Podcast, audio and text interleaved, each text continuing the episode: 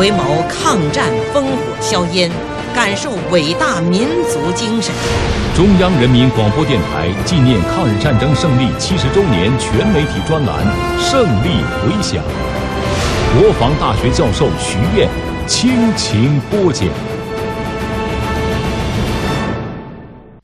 今天，请听第三十二集：中日在抗战初期的武器差距。中国进行的抗日战争是落后的农业国同工业国之间的较量。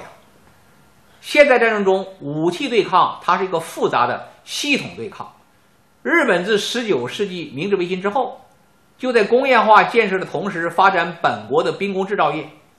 中国从洋务运动一直到民国年间，各派军阀向不同的国家订购不同的武器。说那个时候的中国军队呀，被人戏称为“万国武器博物馆”。日本军队却是清一色的国产装备，子弹口径一致，而且能够国内自己生产，组织火力和供应弹药那就要方便得多。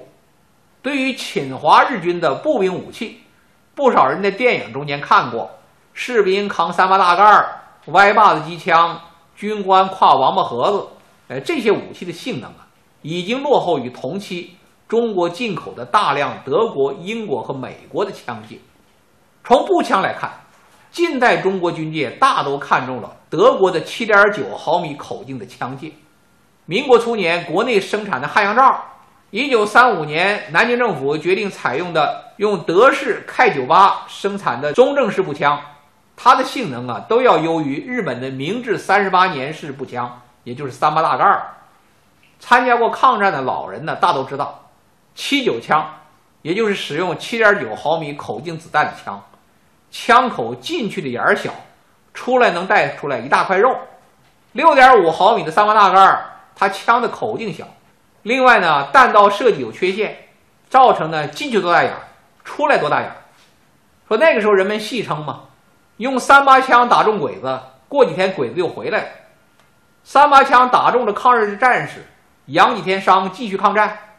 日本军队也感到三八式步枪啊威力小。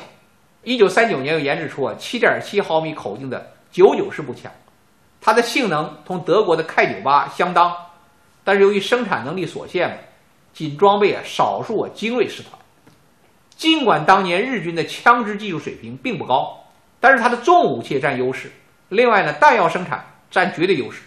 日本的武器制造水平又具有呢极大的优势，尤其是中方的重武器完全不能国产，要靠进口。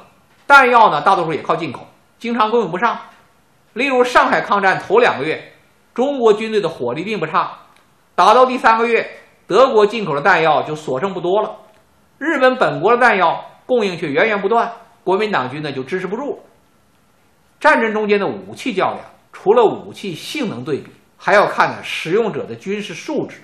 战争初期，日本新兵上战场之前，要进行上千发子弹的实弹射击。因此，他的枪法大多数都很准。中国由于缺乏弹药，就是装备最好的中央军，对新兵训练也只舍得打一二十发。说战场上双方士兵的射击水平差距极大。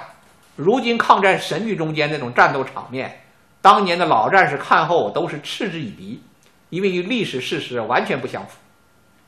国民党军通过美国援助，在一九四三年以后掌握了制空权，加上得到大量的美械装备。